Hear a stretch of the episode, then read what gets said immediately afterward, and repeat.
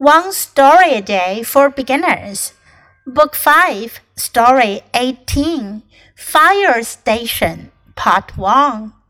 Michael likes fire trucks. He is only two years old, but he knows fire trucks can do great things.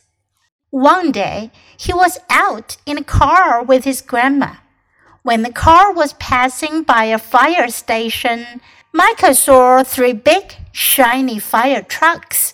He begged his grandma to stop. Please, I want to see the fire trucks. So his grandma stopped the car and they walked to the fire station.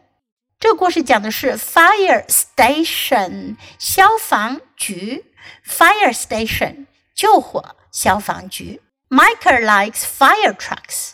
麦卡喜欢救火车 （fire trucks），救火车。He is only two years old，他只有两岁。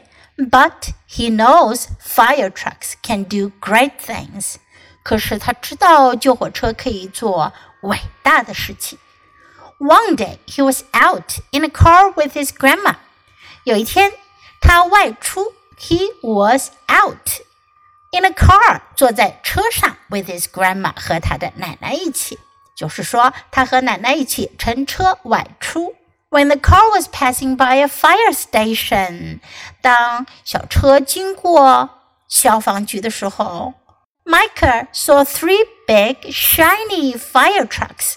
麦克看到了三辆大大的、闪亮的救火车。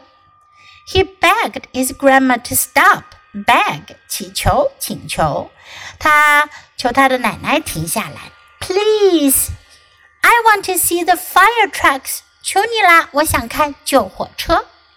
So his grandma stopped the car and they walked to the fire station. 于是呢，奶奶就停了车，他们走向消防局。Now listen to the story once again. Fire Station, Part 1. Micah likes fire trucks. He's only two years old, but he knows fire trucks can do great things. One day, he was out in a car with his grandma. When the car was passing by a fire station, Micah saw three big shiny fire trucks. He begged his grandma to stop. Please, I want to see the fire trucks.